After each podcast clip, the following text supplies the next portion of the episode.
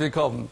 Wenn sich Dinge auf der Welt ereignen, die ungewöhnlich sind, dann werden unsere Reporter neugierig und machen sich auf den Weg zu Nummer 515, zum Beispiel einem jungen, namenlosen Seelöwen mit unglaublich süßen Augen. Er lebt. Und Marion Schmickler war dabei, als er gerettet wurde. Viele andere sterben und Tierretter beschleicht eine furchtbare Ahnung. Könnte es sein, dass die hohe Radioaktivität, die aus dem japanischen Atommeiler Fukushima ins Meer gelangt, inzwischen an der US-Küste ankommt? Oder warum finden Sie so viele abgemagerte, völlig erschöpfte Seelöwenjungen an der kalifornischen Küste zwischen Santa Barbara und San Diego viermal mehr als sonst? Oder ist der Klimawandel daran schuld? Und wann trifft es den Menschen?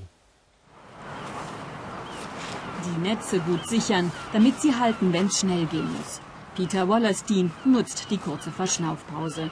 Er weiß, es dauert nicht lange, bis der nächste Anruf kommt. So oft wie in diesem Frühjahr war der Tierretter in all den 27 Jahren nicht unterwegs. Okay, thanks Lydia. Okay, bye.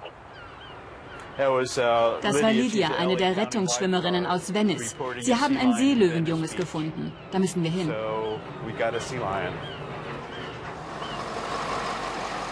Auch sonst rettet Peter vor allem im Frühling verletzte oder verirrte Robbenjunge, die sich zu früh von ihrer Mutter abgenabelt haben, zu jung, um auf eigenen Flossen unterwegs zu sein. Doch dieses Jahr schlägt alle Rekorde. Auf diesen Felsen soll sich das Tier verkrochen haben. Kommt nicht zu nahe. Der Kleine sieht abgemagert aus. Man kann sogar die Hüftknochen erkennen. Tiere von solchen Felsen zu retten ist immer schwierig, für die Robben und für mich. Sie rutschen leicht in Spalten ab und auch ich muss aufpassen. Eine gefährliche Situation. Ein Weibchen, abgemagert zwar, aber immer noch ein Kraftpaket. Peter presst sich vorsichtig an. Der Biss von Robben ist zehnmal so stark wie der von Pitbulls. Am besten an den Flossen packen.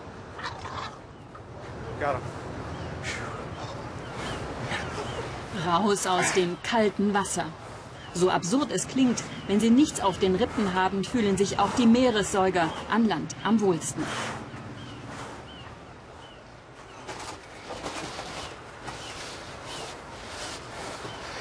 Ein guter Kandidat für die Seelöwenstation. Ich hoffe, Sie haben Platz.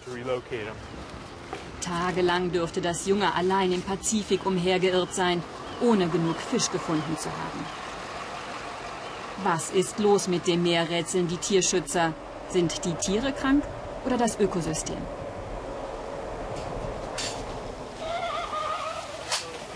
Unser Junges hat Glück. Die Seelöwenstation nimmt es auf. Nummer 515, wie es ab jetzt hier heißt, muss vor allem aufgepäppelt werden, damit es den lebensnotwendigen Speck ansetzt. Sonst landen hier 80 Seelöwenjunge im Frühjahr. Diesmal sind es schon 400. Und alle mit denselben Symptomen, erklärt mir David Bart, der Leiter der Station. Unterernährt, dehydriert, viel zu früh von der Mutter verlassen. Das hat es noch nie gegeben.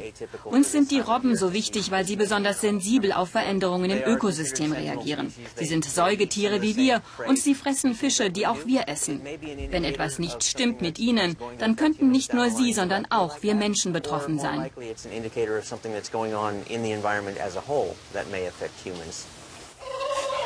Krankheiten, Klimawandel? In der Umweltbehörde jedenfalls schrillen die Alarmglocken. Forscher sollen jetzt klären, ob die Reaktorkatastrophe von Fukushima auch im fernen Kalifornien ihre Spuren hinterlässt. Wir testen die Tiere auch auf radioaktive Strahlung. Wahrscheinlich ist das zwar nicht. Die Tiere sind hier geboren und können es nicht bis Alaska geschafft haben, wo die Radioaktivität früher auftreten würde. Aber wir wollen es in jedem Fall ausschließen können.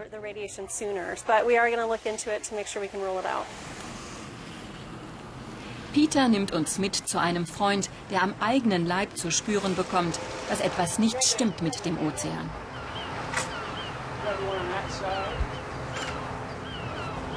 Stolz zeigt ihm Mike Spears, was er heute Morgen aus dem Pazifik gezogen hat.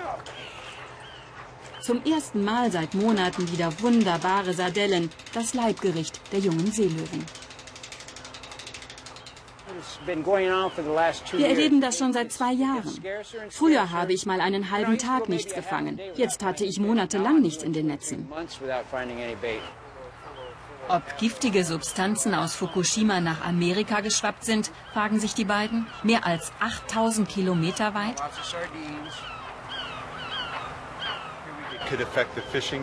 Die ganze Fischindustrie wäre betroffen, wenn sie tatsächlich Schadstoffe oder Chemikalien finden, die aus Japan stammen.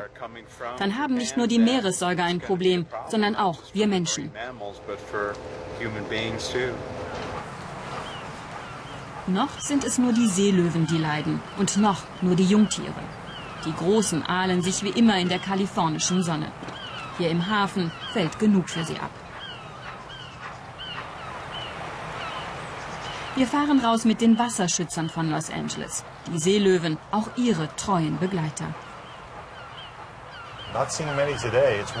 Heute sind nicht so viele unterwegs. Zu warm. Michael Quill und sein Team überwachen die Schutzzonen für Meeresgetier. Sie sollen auch den Robben neues Futter bescheren.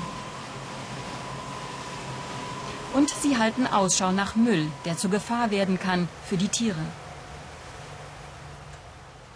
Plastikballons etwa, wie sie auch zum Muttertag millionenfach verschenkt werden.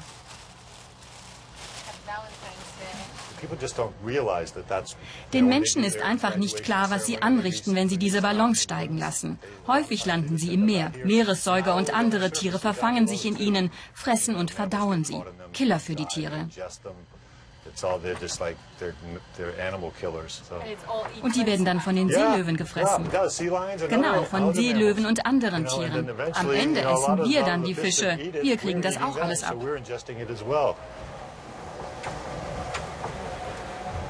The heading is east of us at 146 yards.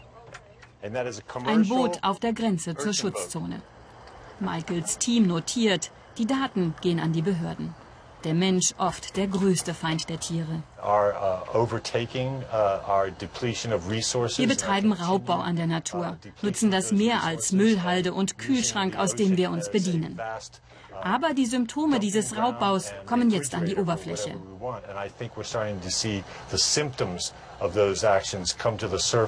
Dass die Seelöwen so leiden, ist ein Alarmzeichen dafür, dass das Meer aus dem Gleichgewicht geraten ist. Zurück in der Rettungsstation. Was macht unser Patient? Dem Tier geht es gut. Es ist immer noch unterernährt, aber frisst wieder, sogar alleine. Erst wenn es keine Medikamente mehr braucht, ganze Fische im Wasser fangen kann, dann können wir es entlassen. Vielleicht sind die Forscher bis dahin ja dem Rätsel näher gekommen, warum Nummer 515 gestrandet ist. Wann es die Ergebnisse gibt, steht noch nicht fest. Wissenschaftler haben für die US-Behörden im schönsten Bürokratendeutsch das Auftreten einer ungewöhnlichen Sterblichkeitsrate förmlich festgestellt. Und damit fließt jetzt Geld für Tests, auch auf Radioaktivität.